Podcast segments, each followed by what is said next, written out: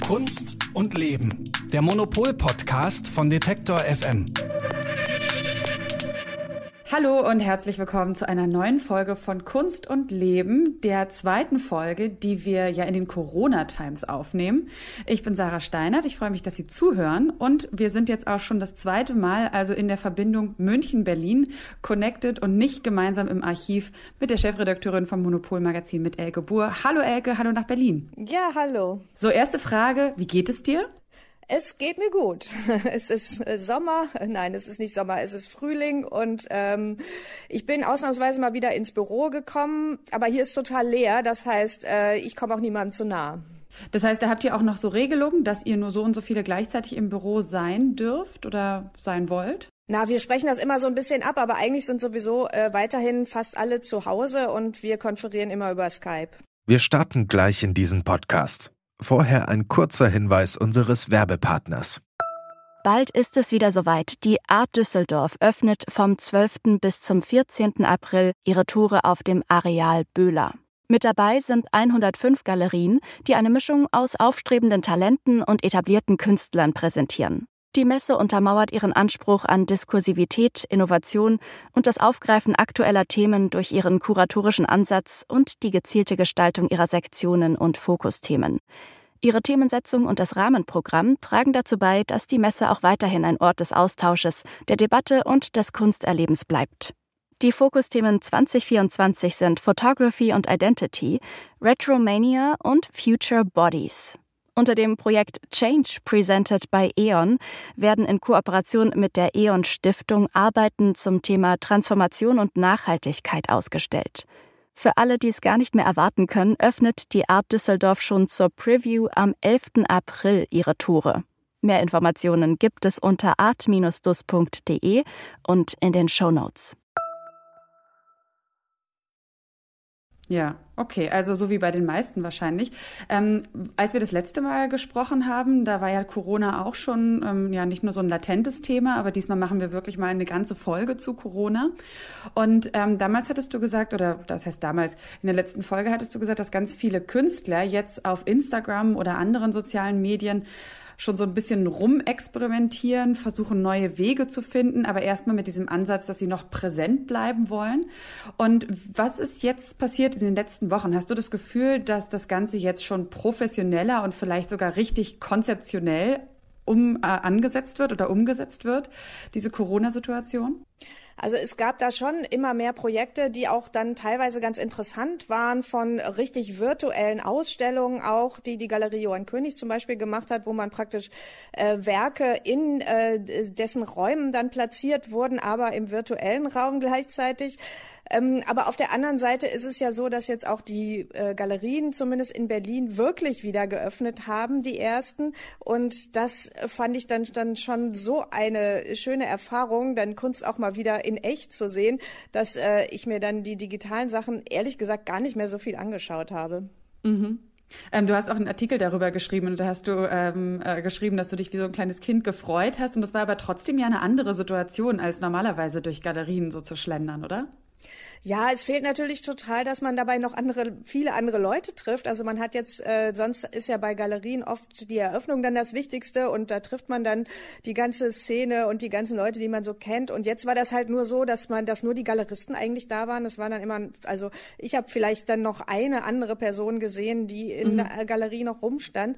Aber auf der anderen Seite haben sich die Galeristen und Galeristinnen natürlich auch total gefreut, dass wieder jemand kam und ähm, dann hat man sich halt auch richtig intensiv unterhalten. Also das ist halt schon dann auch der Unterschied.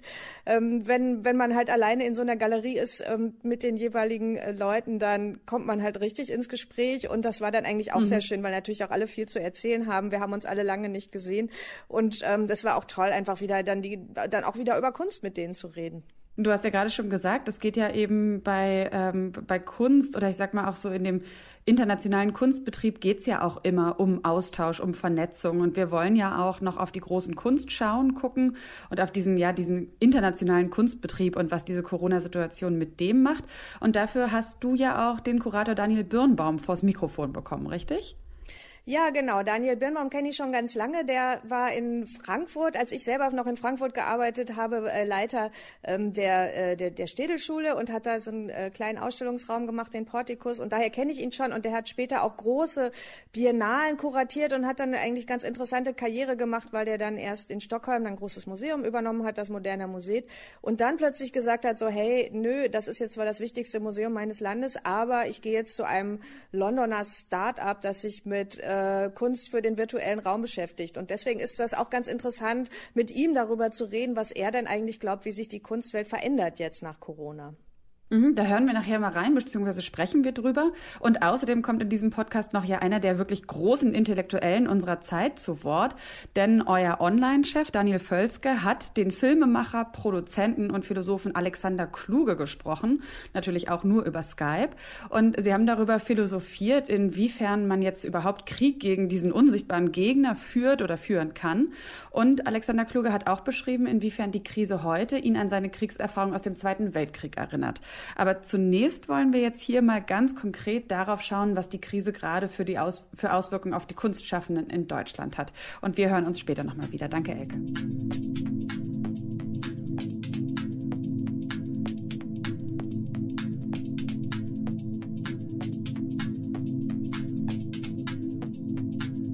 In der Kreativbranche arbeiten viele Menschen ja ohnehin schon in prekären Verhältnissen, haben also so ein geringes Einkommen, dass in der Regel für Rücklagen gar nichts übrig bleibt. Natürlich sind das auch genau die, die diese Krise jetzt besonders hart trifft. Hilfspakete von Regierungsseite wurden schon diverse verabschiedet, aber Kunstschaffende profitieren davon bisher kaum. Wie die Situation der Künstlerinnen und Künstler konkret aussieht, das frage ich jetzt nach bei Zoe Claire Miller. Sie ist selbst Künstlerin und auch Sprecherin beim Berufsverband Bildender KünstlerInnen Berlin. Hallo Zoe. Hallo Sarah. Äh, wir sind jetzt, das ist jetzt unsere zweite Podcast-Rutsche im Homeoffice und ähm, mich würde deswegen als allererstes mal ähm, interessieren, wie es bei dir jetzt konkret ist. Was hat sich in deinem Leben als Künstlerin verändert, seitdem äh, der, naja, der softe Lockdown, sage ich jetzt mal, besteht? Ähm, in meiner Situation, ich glaube, ich bin ein bisschen in einer Sonderstellung äh, unter den KünstlerInnen eben durch diese politische Tätigkeit als Sprecherin beim BBK Berlin, ähm, da bei uns jetzt wirklich massiv viel Arbeit angefallen ist durch die Situation. Also das ist ein totaler Sonderzustand, ähm, das sehr, sehr viel Zeit und Mühe in Anspruch nimmt. Ähm, abgesehen davon geht es mir insofern ähnlich wie die meisten, als dass ähm, regelmäßige Einnahmen weggefallen sind. Also eins meiner Nebenjobs ist, dass ich an einer Jugendkunstschule Keramik für Kinder unterrichte. Und das ist natürlich ähm, erstmal gestoppt und es ist unklar, wann, wann der Unterricht wieder anfangen wird. Ähm, ganz viele KünstlerInnen äh, haben, finanzieren nicht ihr komplettes Lebensunterhalt ähm, durch die Kunst, äh, sondern haben eine Vielzahl von Nebenjobs, und äh, sehr oft sind diese auch in Branchen, die auch sehr hart getroffen wurden. Also viele KünstlerInnen arbeiten als Assistentin für andere mhm. KünstlerInnen oder ähm, in Galerien oder in der Gastronomie auch ganz oft. Und ähm, alles ist zum Stillstand gekommen. Jetzt lass uns doch noch mal gerne konkret drauf gucken und dafür vielleicht auch noch mal ein paar Zahlen. Also von der Künstlersozialkasse weiß man ja, dass so das Durchschnittseinkommen der meisten Kunstschaffenden in Deutschland um die 12.000 Euro liegt. Also das sind 1.000 Euro im Monat. Ähm, das ist ja sowieso schon nicht viel. Jetzt hast du gesagt, viele haben deswegen noch zwei Jobs, Kellnern und so weiter. Und das fällt jetzt auch noch weg. Was heißt das jetzt also für die Künstler, also die, die du auch vielleicht kennst, beziehen jetzt die meisten dann Arbeitslosengeld oder haben viele auch umgesattelt und sind jetzt jetzt irgendwie kreativ vielleicht geworden, weil sie mussten? Nochmal anders, weißt du? Also ich kenne bislang aus meinem persönlichen Freundeskreis tatsächlich niemand, der oder die Hartz IV beantragt hat. Äh, das hängt natürlich auch damit zusammen, dass hier in Berlin tatsächlich sehr wirksame Hilfsprogramme erlassen worden sind, die sehr viele auch erreicht haben. Das waren mhm. Mittel des Landes, äh, 5000 Euro, die auch für Lebenshaltungskosten ausgegeben werden können. Und ähm, dieses Hilfsprogramm existierte leider nur für fünf Tage, denn es gab so einen riesigen Anlauf und so einen großen Bedarf unter den Selbstständigen in Berlin, dass ähm, das anvisierte Geld dafür äh, schon sehr, sehr bald aufgebraucht und auch um ein Vielfaches ähm, weil es eben ein so großes äh, Bedarf gab. Und da haben wir im Vergleich zu den meisten anderen Bundesländern wirklich sehr Glück gehabt und wissen das sehr zu schätzen, dass eben auch seitens der Regierung von Berlin anerkannt wird, dass die Kulturszene und eben alle anderen Solo-Selbstständigen auch ähm, sehr wichtig sind und sehr prekär leben und äh, dass es nicht das Beste ist, sie auf Hartz IV zu verweisen, wie, ähm, wie der Plan des Bundes das eben vorsieht. Und zwar inwiefern? Kannst du das nochmal ausführen? Das Hilfsprogramm des Bundes ähm, setzt sich aus verschiedenen Maßnahmen zusammen. Die meisten greifen aber leider überhaupt nicht bei Kulturschaffenden. Also sie gehen komplett an den Lebensrealitäten von äh, Kulturschaffenden vorbei. Äh, und zwar ist das wesentliche Pro Problem, dass es ähm, 9000 Euro Soforthilfe gibt äh, die man aber nur für laufende Betriebskosten ausgeben kann. Also man könnte damit seine ähm, Galeriemiete zahlen oder es wird auch immer wieder als Beispiel auf, aufgezählt, äh, die Leasinggebühren für ein geleastes Auto. Äh, das haben ja die ja. wenigsten KünstlerInnen. Äh, genau, und offiziell darf eben von diesen 9000 Euro nichts als äh, als ähm, Lohn quasi an einen selber ausgezahlt werden. Und damit mhm. hilft das eben den meisten KünstlerInnen sehr wenig. Also diejenigen, die, die, diejenigen wenigen, die wirklich ähm, ein sehr großes Betrieb am Laufen haben mit Mitarbeiterinnen, die fest angestellt sind oder sehr große Mietkosten, da hilft das natürlich schon. Aber also jetzt ähm, zum Beispiel andere Kulturschaffende, die jetzt nicht bildende KünstlerInnen sind, äh, wer MusikerInnen, die zu Hause proben und äh, keinen speziellen Proberaum angemietet haben, denen ist natürlich damit auch nicht geholfen. Mhm. Jetzt gibt es zwei Bundesländer, die ähm, die so etwas wie einen fiktiven ähm, Unternehmerlohn äh, beschlossen haben, dass äh, quasi sowas wie ein temporäres Corona-bedingtes Grundeinkommen eben an Kulturschaffende ausgezahlt werden wird äh, in Höhe von 1200 Euro. Das gibt's in Baden-Württemberg und Bayern. Mm, das ist natürlich schon sehr viel hilfreicher als, äh, als zur Verfügung gestelltes Geld, das man nicht dafür ausgeben darf, zu überleben. Mhm.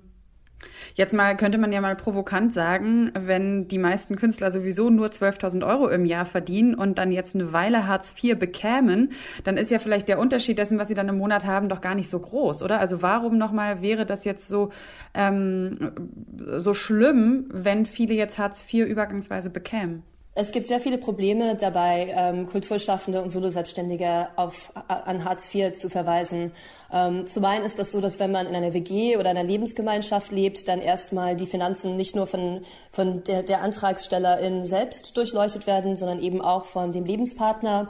Ähm, es ist so, dass Nicht-EU-AusländerInnen äh, ihr Visum, ihr Aufenthaltserlaubnis hier in Deutschland aufs Spiel setzen, wenn sie Hartz IV beantragen. Ähm, also das ist quasi äh, eine totale Absage an die kulturelle Diversität im Land. Mm, und es ist eben auch so, dass äh, dass es ja quasi ein System ist, das für Arbeitssuchende ist. Und äh, KünstlerInnen sind ja nicht arbeitssuchend. Sie arbeiten weiter, können aber ihre Arbeit nicht zeigen beziehungsweise werden nicht dafür bezahlt.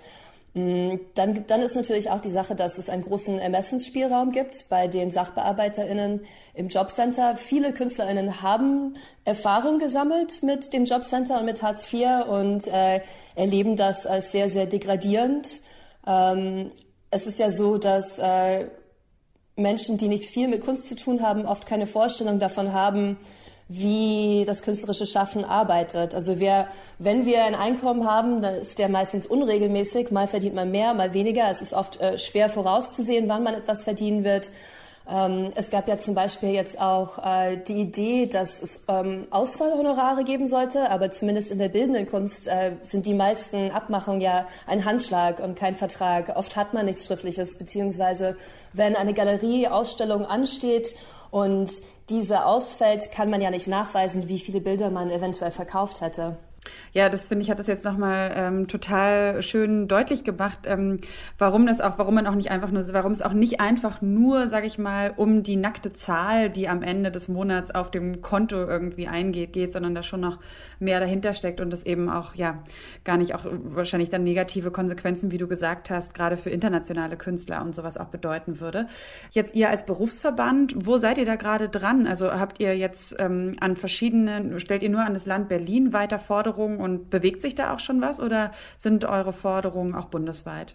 Ähm, wir sind im Dialog mit äh, den PolitikerInnen des Landes Berlin und ähm, natürlich ist dort ein sehr dringendes Anliegen, dass irgendeine Lösung gefunden werden muss für diejenigen, die unverschuldet äh, die Anspruch auf diese Forthilfe gehabt hätten und unverschuldet keine beantragen konnten, weil ähm, sie zu spät dran kamen oder weil, äh, weil es technische Fehler gab und sie quasi aus dieser Warteschleife rausflogen, obwohl sie sich rechtzeitig darum bemüht hatten.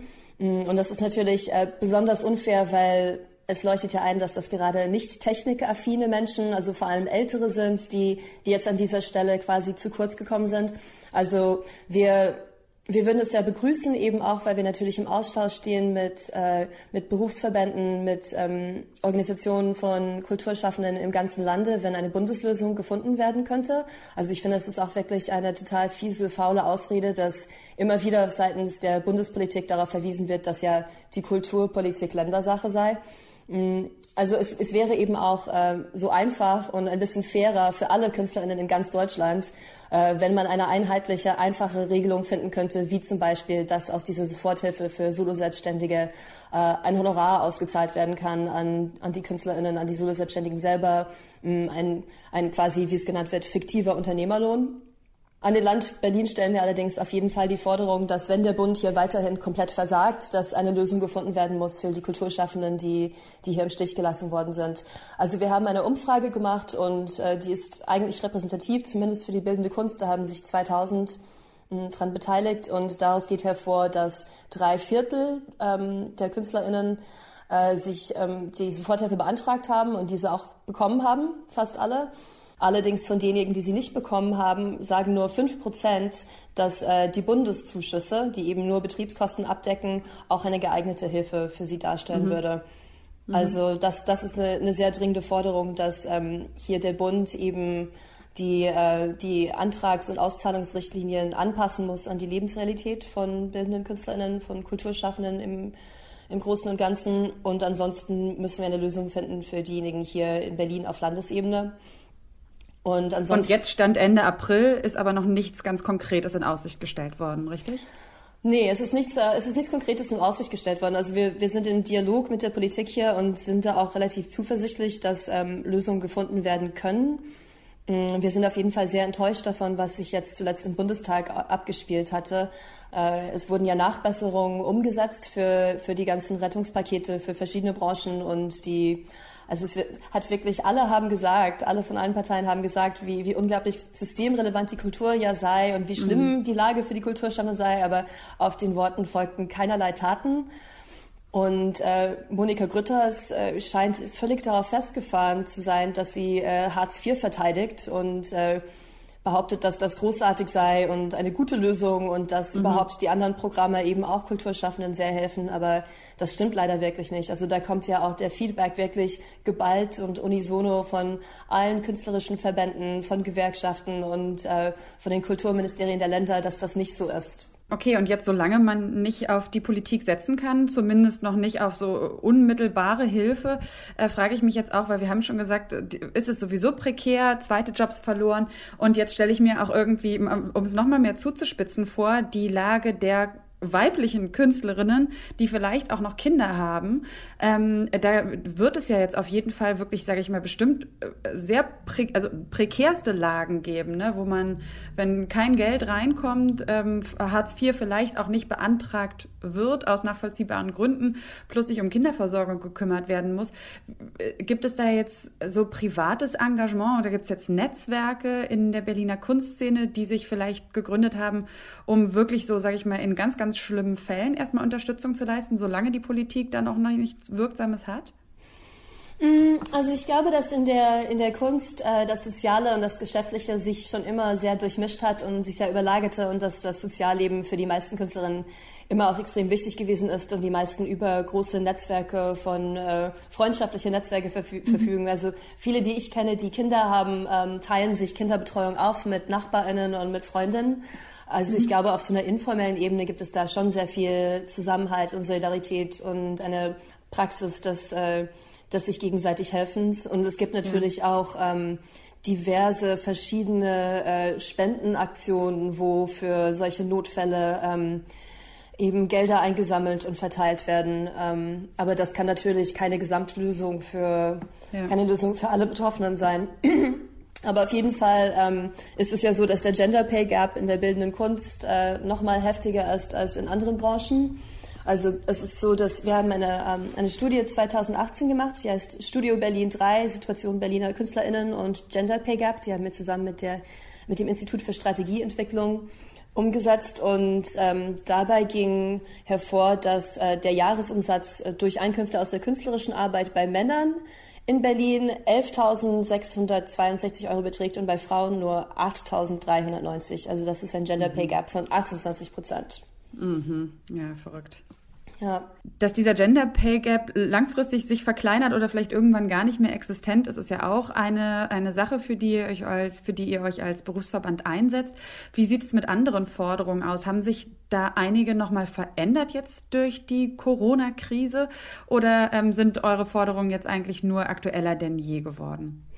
Es sind auf jeden Fall auch neue Forderungen, die auf die spezielle Situation reagieren, hinzugekommen. Zum Beispiel hat ähm, das äh, Büro für Kunst im öffentlichen Raum, das ist ein Teil unserer Tochtergesellschaft, das Kulturwerk.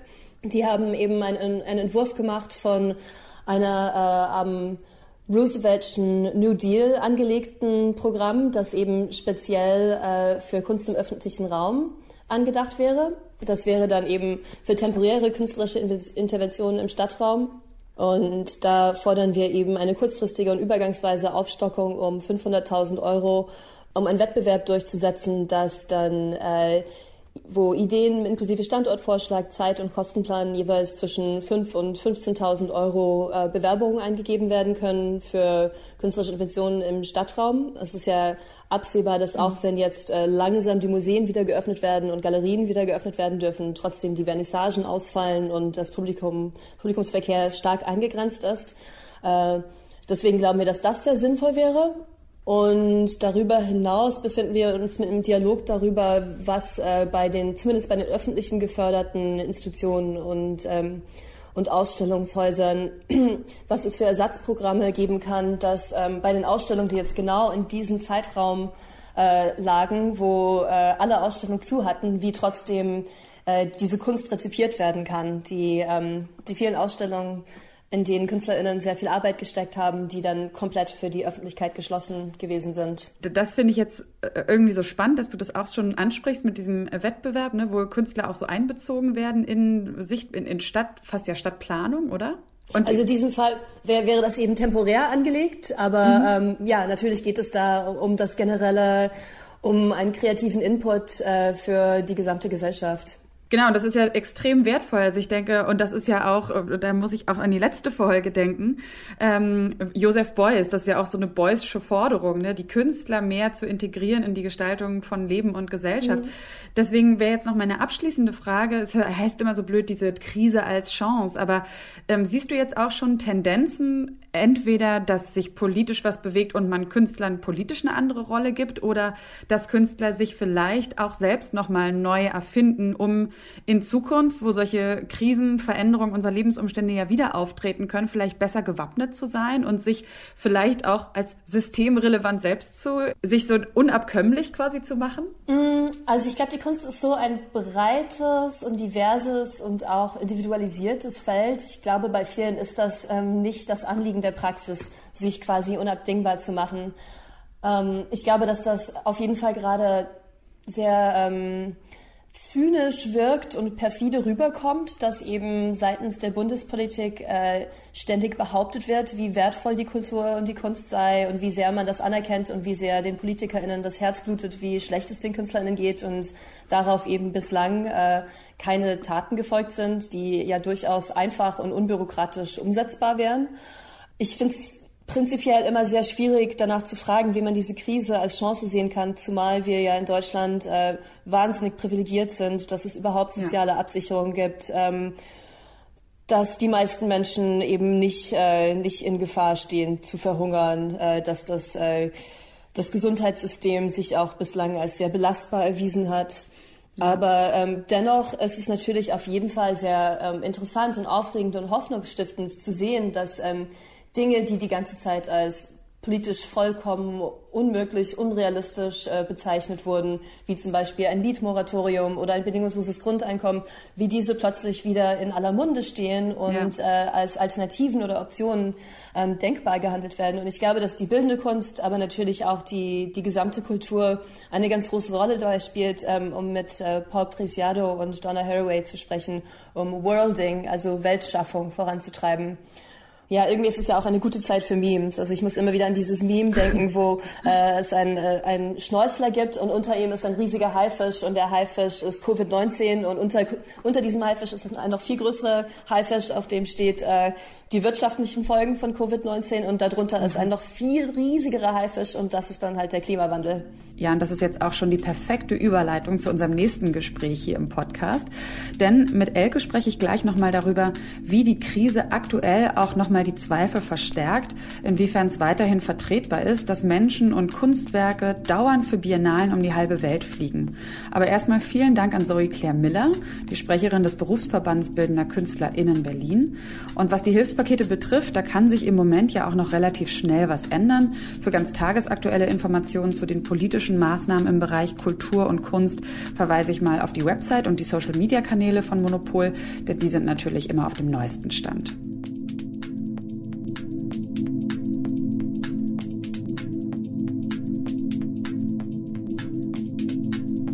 Letztes Jahr um ungefähr diese Zeit äh, haben wir hier im Podcast ja über die Kunstschauen und Messen gesprochen, ganz konkret über die Biennale in Venedig. Und diese Kunstschauen und Messen sind ja wesentlich für die Kunstwelt und zwar nicht nur was das Verkaufen angeht, sondern auch für Vernetzung und Austausch. Dieses Jahr finden ganz viele internationale Kunstschauen nicht statt oder sind auf bis auf weiteres verschoben. Und was das für die Kunstwelt im Allgemeinen und im Ganzen bedeutet und wie sie damit aktuell auch umgeht, das möchte ich jetzt nochmal mit Elke besprechen, die darüber mit einem, ja, mit einem großer, mit einem, mit einem großen, mit einem Kenner, aber auch Teil der Kunstwelt gesprochen hat, nämlich dem schwedischen Kunsthistoriker und Kurator Daniel Birnbaum. Der, Elke hat es vorhin schon gesagt, seit 2019 Leiter des Unternehmens Acute Art in London ist, das sich mit digitaler Kunst und deren Vermittlung beschäftigt. Hallo nochmal, Elke. Ja, hallo. Du hast ja wahrscheinlich in den letzten äh, Wochen als Monopol-Chefredakteurin so wenig Reisen unternommen wie noch nie zuvor, oder?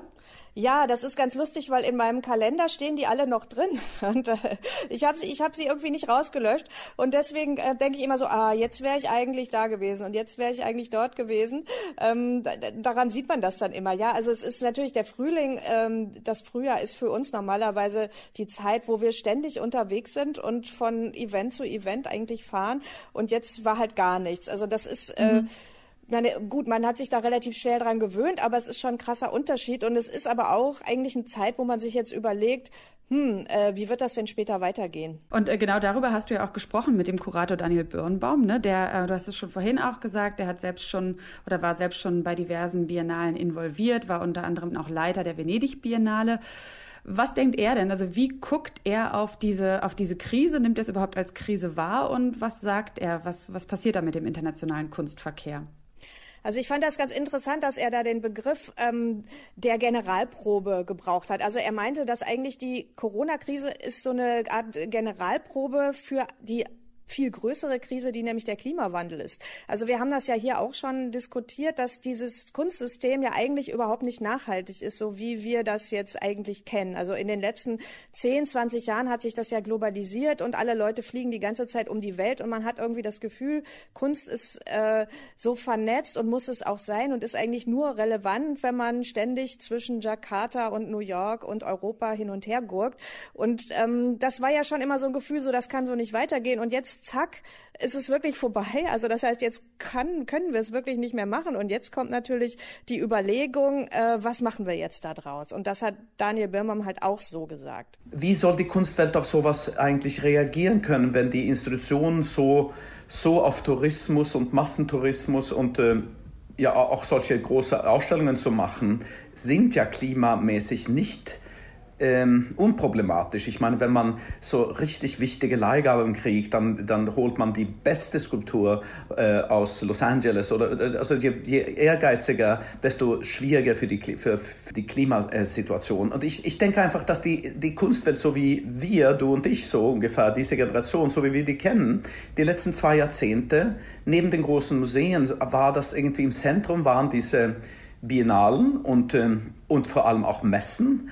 Und ich denke, dass das ganze System eigentlich äh, verändert werden muss. Ich kann mir nicht vorstellen, dass es jetzt ähm, einfach, dass wir einfach, wenn diese, diese jetzige Krise mh, vorbei ist, in einigen Monaten oder Jahren, wir wissen ja nicht genau, dass man da einfach zurückkehrt. Ich denke, da muss irgendwie andere es muss andere Möglichkeiten geben. Ja, es ist halt so interessant, finde ich, dass das allen ja irgendwie klar war. Ne? Wir haben, du hast es auch gesagt, wir haben im Podcast hier auch schon darüber gesprochen. Aber irgendwie scheint es dann doch, wenn alle mitlaufen, keiner will so ein bisschen der Erste sein, habe ich auch immer so den Eindruck, der was verändert und dann vielleicht auch für sich einen Nachteil ähm, dann ganz konkret erfährt. Aber ihr habt ja auch, glaube ich, darüber gesprochen, was es für Alternativen gibt. Also was man jetzt machen kann in dieser Situation, wo eben alles, äh, wo, wo der Stoppknopf gedrückt wurde, alles zum Erliegen kommt und man sowieso neu denken muss. Ja, man muss halt unterscheiden, was ist jetzt wirklich sinnvoll an dieser Globalisierung in der Kunst und was ist halt Quatsch. Also weil ähm, es ist ja auch nicht so, als äh, hätten wir das alle nur aus Spaß oder Dummheit gemacht, äh,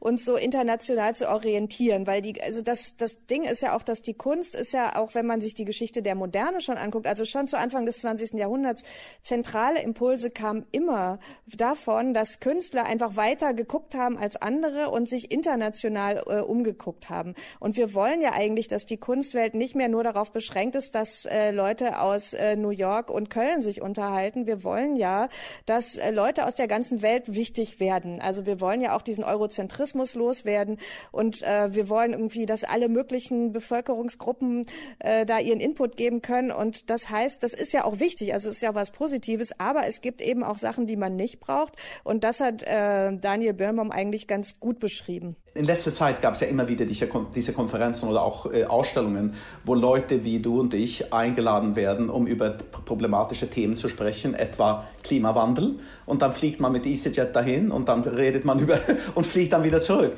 Das ist natürlich ziemlich bizarr oder grotesk sogar.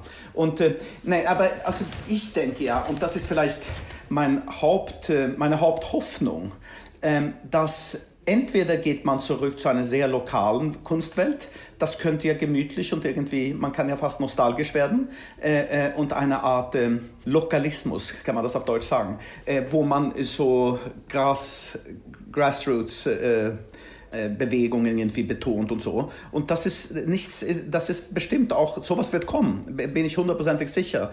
Aber wenn man daran Interesse hat, eine internationale oder ein internationales Gespräch weiterzuführen, dann müssen wir einfach andere Wege finden. Also er sagt ja schon, ne, das, was du jetzt hier so ein bisschen so kritisiert hast im Vorfeld, so eine, so eine Abkehr von dem Internationalen, was ja eben auch einen sehr demokratischen Aspekt haben kann und mehr Leute überall werden gesehen und gehört mit ihren Ansätzen.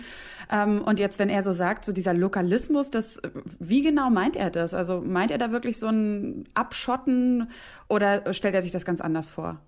Nee, ich glaube, wenn er sagt so Grassroots-Bewegung, dann ist das eigentlich eine, was, was wir aus der Kunst auch schon parallel immer lange kennen dass halt Künstler wirklich mit dem Lokalen arbeiten. Und das ist etwas, was so ein bisschen oft wieder in Vergessenheit gerät, wenn man so den Glamour der internationalen Veranstaltungen hat. Aber eigentlich gibt es da schon immer ganz viele tolle, wirklich auch gute Ansätze mit so Community-Arbeit oder so. Also, dass Künstler einfach gucken, was ist eigentlich vor Ort und mhm. dort mit den Leuten arbeiten. Das Problem ist halt, dass wenn man das nur machen würde, dann würde wirklich, glaube ich, auch so eine Horizonterweiterung fehlen. Das heißt, dass auch diese Grassroots-Bewegungen, die sind irgendwie gut gut, aber trotzdem ist der internationale Austausch parallel auch wichtig und dafür schlägt er dann halt eigentlich so eine digitale Variante vor.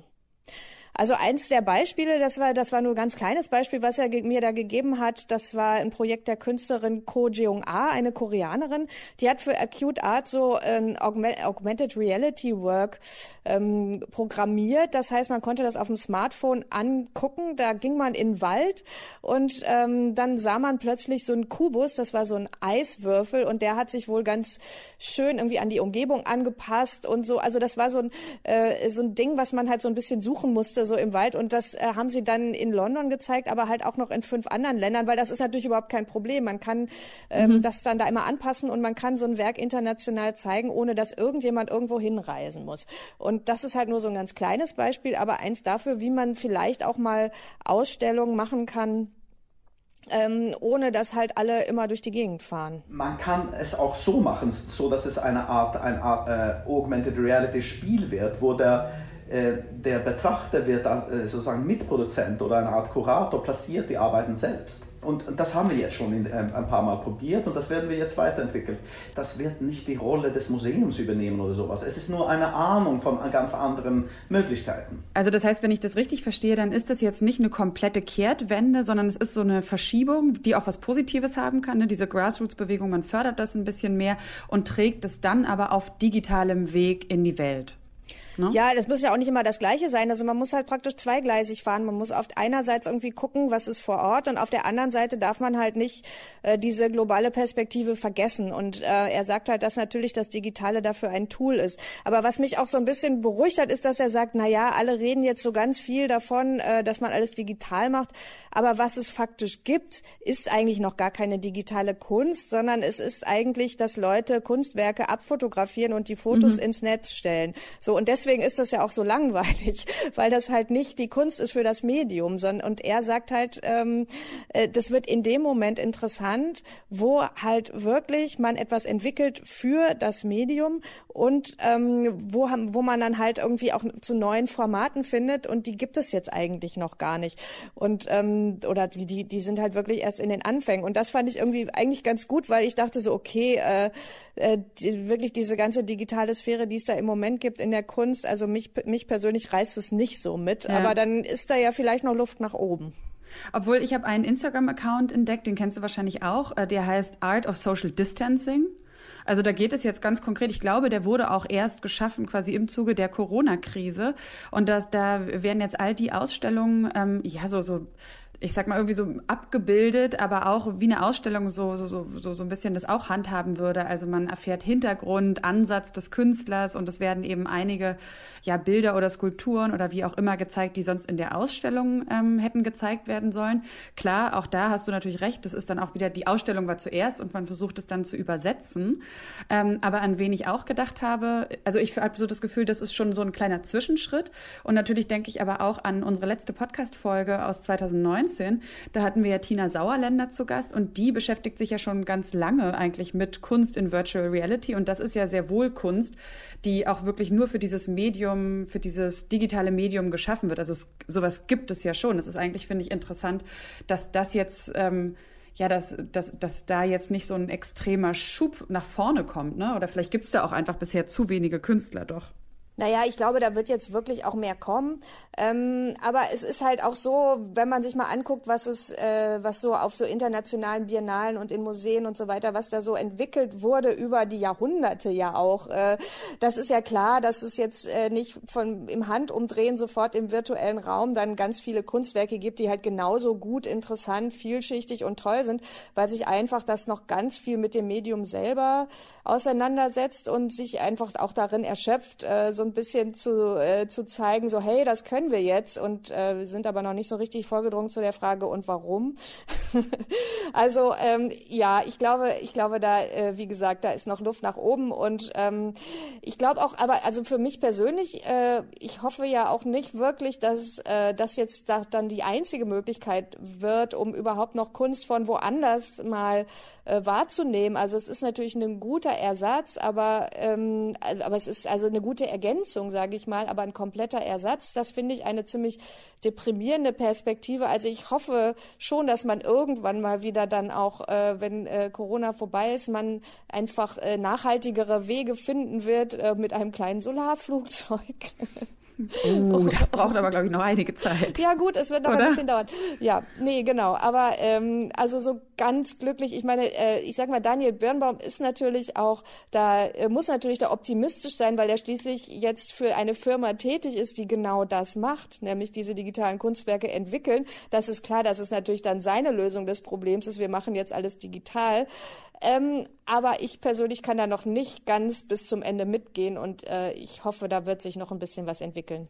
Hast du denn abschließend noch einen kleinen Tipp für dich, auch vielleicht gerne so was Persönliches, wo du sagst, okay, jetzt hattest du ja schon die Möglichkeit, Möglichkeit, wieder in die Galerien zu gehen, aber ähm, das wirst du jetzt ja auch nicht. Trotzdem fällt ja vieles weg. Gibt es noch irgendwas, was dich gerade so begeistert, ähm, wo du gerne dann mal abends irgendwie drauf kleben kann, bleibst in Richtung digitaler Kunst? Äh, nein, ich empfehle im Moment einfach mal ein Buch zu lesen. Ah, na dann wollen wir aber nee, auch einen wirklich, konkreten weil Buchtipp dieses, haben. Dieses Bildschirme den ganzen Tag, finde ich, muss irgendwann auch mal ein Ende haben, weil wenn man arbeitet, guckt ja. man in den Bildschirm und ähm, dann mal einfach auf ein Buch oder einen Kunstkatalog oder so, die gibt's ja oft auch sehr günstig, ZVAB, antiquarisch, also äh, das fände ich eine gute Alternative. Okay, also mal, dann, das ist dann doch wieder die Abkehr vom Digitalen. Back zum Analogen. Und das ist ja vielleicht auch schon eine Überleitung. Zumindest ähm, äh, sprechen wir gleich oder hören wir gleich von einem Mann, der aufgewachsen ist in der Zeit, als es das Digitale noch gar nicht gab. Und wie der auf die aktuelle Krise blickt, das erfahren wir gleich. Und dir sage ich jetzt ähm, ganz herzlich Danke, Elke. Tschüss und bis zum nächsten Mal. Mal sehen, in welcher Situation wir uns dann hören. Und äh, ganz viel Spaß mit deinen Ausstellungskatalogen und den Büchern. Und beim nächsten Mal wollen wir dann eben auch hören, welches Buch du gerade liest. Ja, sehr gut. Ja? Bis dann. Bis dann. Tschüss. Ja, tschüss.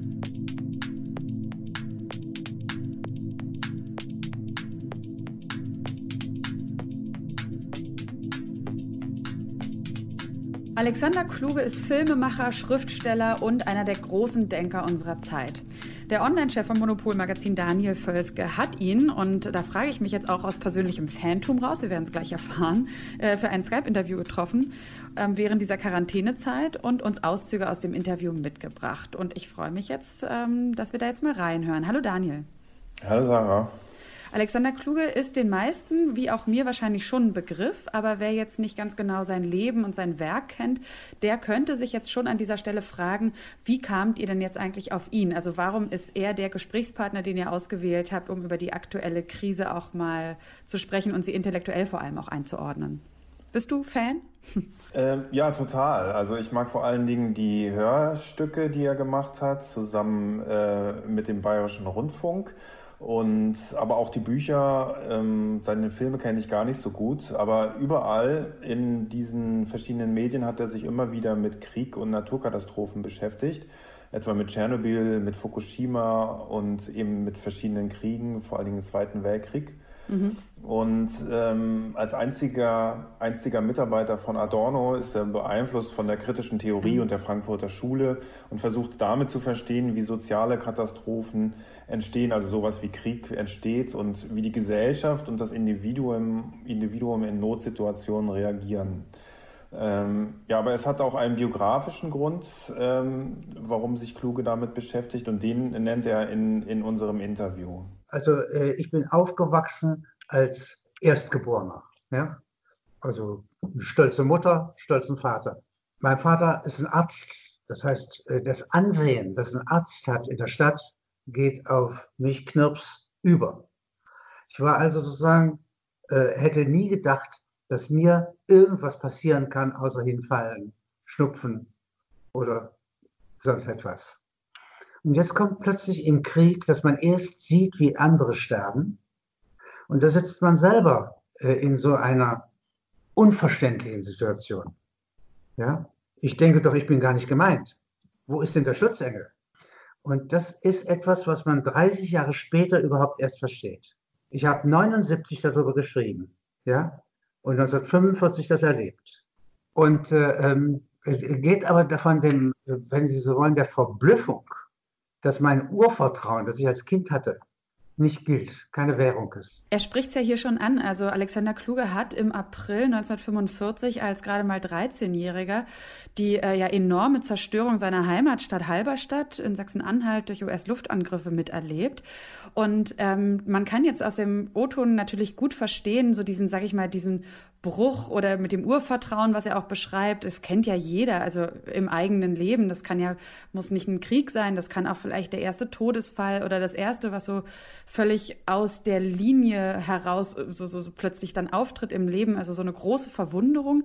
Ähm, aber das ist ja, also er geht ja, glaube ich, auch noch weiter. Ne? Also er sieht ja noch konkretere Parallelen zwischen unserer aktuellen Situation jetzt mit diesem Coronavirus und seinen Erfahrungen im Zweiten Weltkrieg.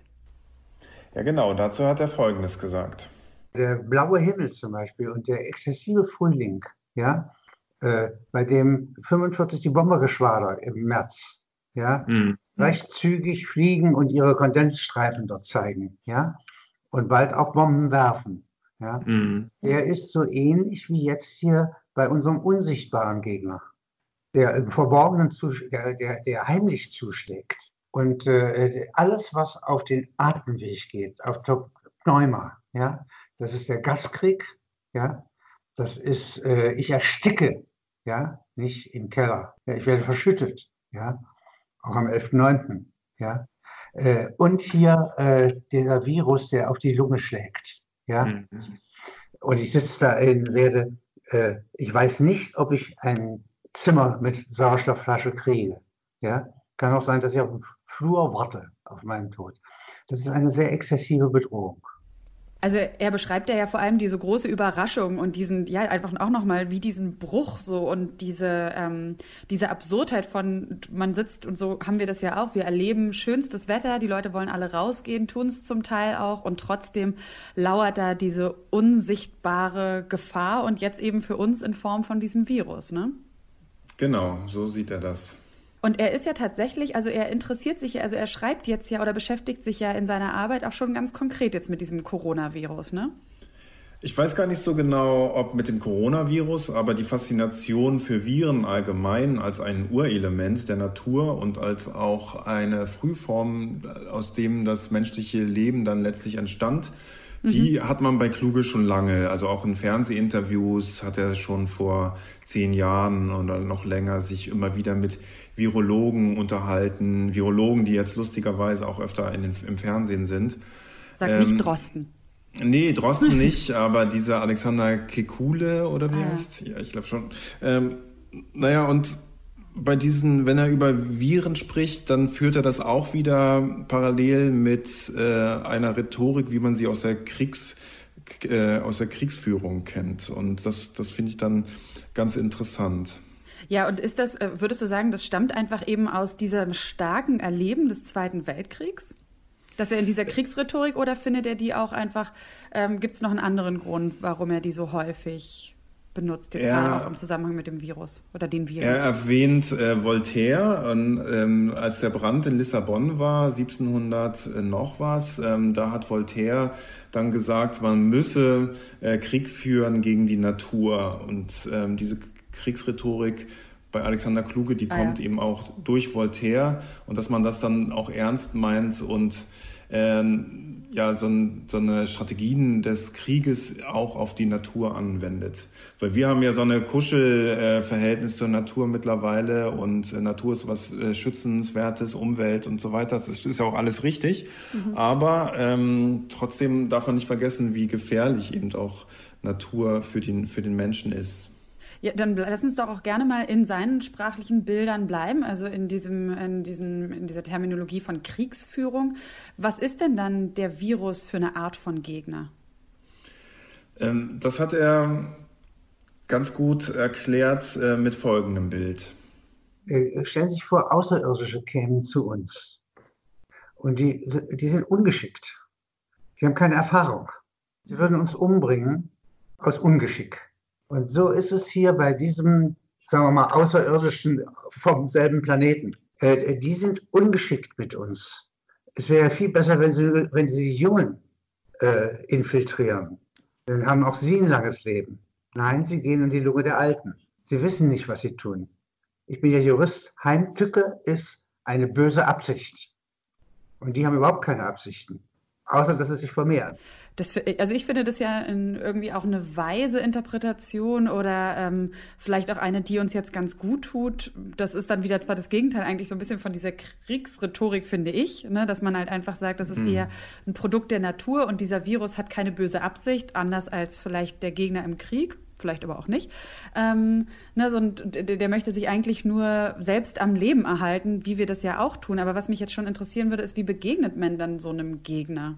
Da, ich hatte es ja schon angesprochen, er ist da inspiriert von Voltaire, dass man den Gegner ernst nehmen soll, aber man kann eben tatsächlich nicht äh, Krieg führen gegen die Natur, wie man Krieg führt gegen andere ähm, Nationen, ähm, sondern man muss die Natur verstehen und dadurch dann ähm, ähm, Wege finden, sie zu beeinflussen.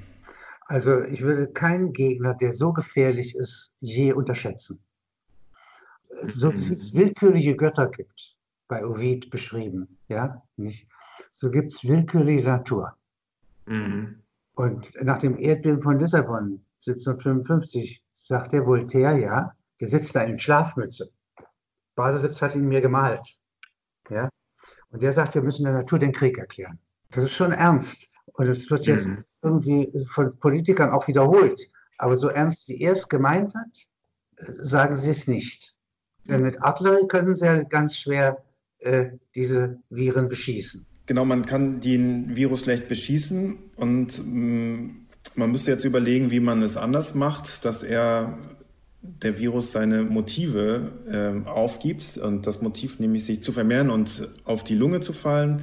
Ähm, Kluge hat auch in dem Interview, als wir gesprochen haben, ziemlich lang erklärt, wie das gehen könnte. Das würde jetzt hier zu weit führen, dass man so eine Art Schere ansetzt, die den ähm, die die RNA durchschneidet, ähm, bevor sie die Zellen befällt. Ähm, aber das wäre zum Beispiel ein Beispiel dafür, wie man äh, darauf eingehen könnte und wie eine Art von strategischer Kriegsführung gegen die mhm. Natur. Ähm, lass uns nochmal zurückkommen, jetzt mal abgesehen von eben Medizin, Forschung und ähm, zurück zu dem Kunstaspekt oder vielleicht auch zu den gesellschaftlichen Chancen. Ich weiß, das wird jetzt schon immer so abgestraft, wenn man das so, ähm, so formuliert. Aber ich finde, man kann schon fragen, was hat denn diese Krise auch Gutes Meiner Meinung nach hat jede Art von Situation immer was Gutes und was Schlechtes. Sieht Alexander Kluge auch, dass jetzt hier zum Beispiel neue Arten von Solidarität entstehen oder eine Besinnung auf das, was wirklich wichtig ist oder sogar vielleicht neue Inspirationen für die Kunst entsteht? Ähm, ich muss gestehen, dass ich Alexander Kluge persönlich deshalb auch unbedingt sprechen wollte, weil ich mir äh, Trost durch seine historische Perspektive äh, gewünscht habe. Ja. Und das habe ich ihm dann auch gesagt und da hat, darauf hat er geantwortet, dass äh, es nichts Tröstliches gibt in einer Pestpandemie. Mhm. Ähm, da kann man nichts rausholen. Also meine Idee war, dass man dadurch, wenn man sieht, dass andere Menschen vor Jahrhunderten Ähnliches durchlitten haben, ähm, ähm, dass man daraus Trost schafft. Eine Pest hat keine, nichts Tröstendes, ja, und führt ja automatisch 1348 dazu zur Judenschlacht, nicht? Also irgendein Schuldiger ist da.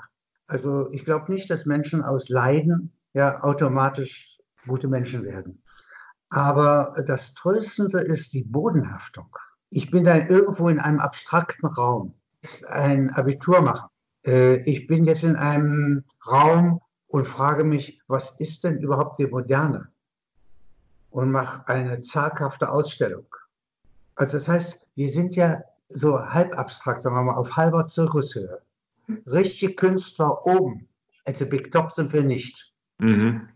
Sondern wir Zuschauer von Leuten, die da oben Hochkunst machen. Ja? am schönsten fänden wir, wenn sie runterfliegen. Und das, was der Virus schlimmerweise macht und was ich mir bestimmt nicht wünsche, ist, wir sind jetzt unten wieder bei den Clowns und bei den Füßen der Elefanten. Das nennt man Bodenhaftung. Und das ist tatsächlich dasselbe wie 45. Also für mich, ich finde das ja ehrlich gesagt ganz schön, ähm, ja, ich weiß nicht, pessimistisch. Ja, also worauf es ankommt, ist das Wort Bodenhaftung. Darauf kommt er immer wieder zurück und er gibt gleich mehrere Beispiele dafür, äh, wie das aussehen kann. Äh, Bodenhaftung bedeutet bei ihm, dass man versteht, äh, wer man ist, äh, mhm. wie, man, ähm, wie man lebt und dass man aus diesen abstrakten Räumen, die er genannt hat, herauskommt. Okay, also Bodenhaftung auch im Sinne von ähm, wirklich ja dieses sich vielleicht auch wieder mehr als Teil der Natur zu, zu sehen und auch so in, äh, auf so eine Art und Weise, finde ich, so die Grundbedürfnisse vielleicht auch so zu erkennen, die man als, ja, die man als Naturwesen auch hat und weniger in so abstrakten Räumen. Wir sind ja die ganze Zeit eigentlich im Abstrakten sehr unterwegs und trotzdem erleben wir alle immer wieder bestimmte Dinge, ähm, seien es jetzt irgendwie Bedürfnisse, Gelüste, wie auch immer, können wir uns einfach genauso wie Tiere nicht verkneifen. Also äh, verstehe ich ihn da richtig? Hast du das auch so verstanden? Dass das das Gute daran genau. ist, dass wir uns wieder unserer Natur bewusst werden? Ähm, genau, also so hat er es nicht gesagt, aber so meint er es vielleicht, dass man ähm, sich bewusst wird, ähm, welche basalen äh, Bedürfnisse man hat. Er hat dann so ad hoc, das kann er ja richtig gut, eine Geschichte erzählt, die ihm dann so eingefallen ist äh, von einem 27-Jährigen, der an der 30. Etage eines Hochhauses sitzt und dort die Kreditvergabe an mhm. Westafrika äh, verantwortet und eigentlich genau weiß, man darf keine Kredite an Westafrika vergeben und das ist eine, eigentlich eine ziemliche Sackgasse dieser Job und dann fährt dieser Mann runter äh, auf die Straße von den 30. Stock auf die auf die Ebene Bodenhaftung mhm. und geht dann ein ähm, äh, will sich was zu essen kaufen und trifft dann am Stand ein, ein Mädchen aus Bangladesch, eine Frau aus Bangladesch und verliebt sich in die und dann beginnt sowas wie Romeo und Julia ähm, und mhm. da beginnt dann das Erzählen und das wäre jetzt auch die Aufgabe für äh, Künstlerinnen und Künstler, dass man ähm, wieder ins Erzählen kommt und davon erzählt, diese abstrakten Räume verlässt und darauf aufmerksam macht, was der Mensch ist und was der Mensch kann, welches Potenzial in dem Menschen wohnt, ähm, was äh, außerhalb von diesen kapitalistischen Verwertungslogiken liegt. Ah, das äh, finde ich, finde ich ja sehr inspirierend. Das heißt, hast du ihn auch erlebt als jemanden, der jetzt in dieser Krisensituation, auch wenn er das so nicht nennt, aber doch mehr, ähm, äh, sage ich mal, so einen gewissen Enthusiasmus verspürt oder zumindest eine Positivität?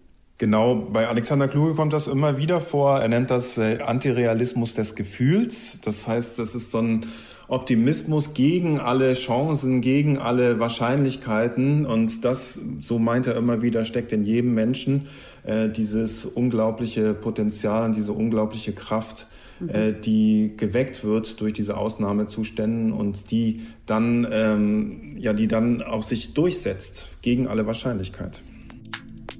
Das ist doch eigentlich schon ein schöner Gedanke, um damit auch diesen Podcast zu schließen. Wir sehen ja gerade in allen möglichen Bereichen, wie viel kreative Energie frei wird und wie schnell Lösungen gefunden werden können auf die aktuellen Herausforderungen. Aber natürlich gilt es auch immer, nicht die politische Verantwortung da aus dem Blick zu entlassen, sondern die auch weiterhin einzufordern, da wo Kreativität alleine nicht reicht, so wie wir es auch im Gespräch mit Zoe Claire Miller ja ganz klar gehört haben. Daniel Völzkes Interview mit Alexander Kluge sowie immer aktuelle Informationen zu finanziellen Hilfen für Kunstschaffende oder auch Möglichkeiten, wie man Kunst jetzt, solange wir uns noch in dieser Situation befinden, digital und auch wieder physisch zu sehen ist, finden Sie auf monopol-magazin.de. Ja, und wenn Sie uns Rückmeldungen zu diesem Podcast geben wollen, dann schreiben Sie gerne eine Mail an monopol.detektor.fm oder hinterlassen Sie einfach eine Bewertung in Ihrer Podcast-App. Ja, und damit sage ich ganz herzlichen Dank fürs Zuhören. Ich bin Sarah Steinert. Die Redaktion für diesen Podcast hatte meine tolle Kollegin Eva Moorlang. Und äh, wir hören uns gerne in einem Monat wieder und bis dahin machen Sie es gut.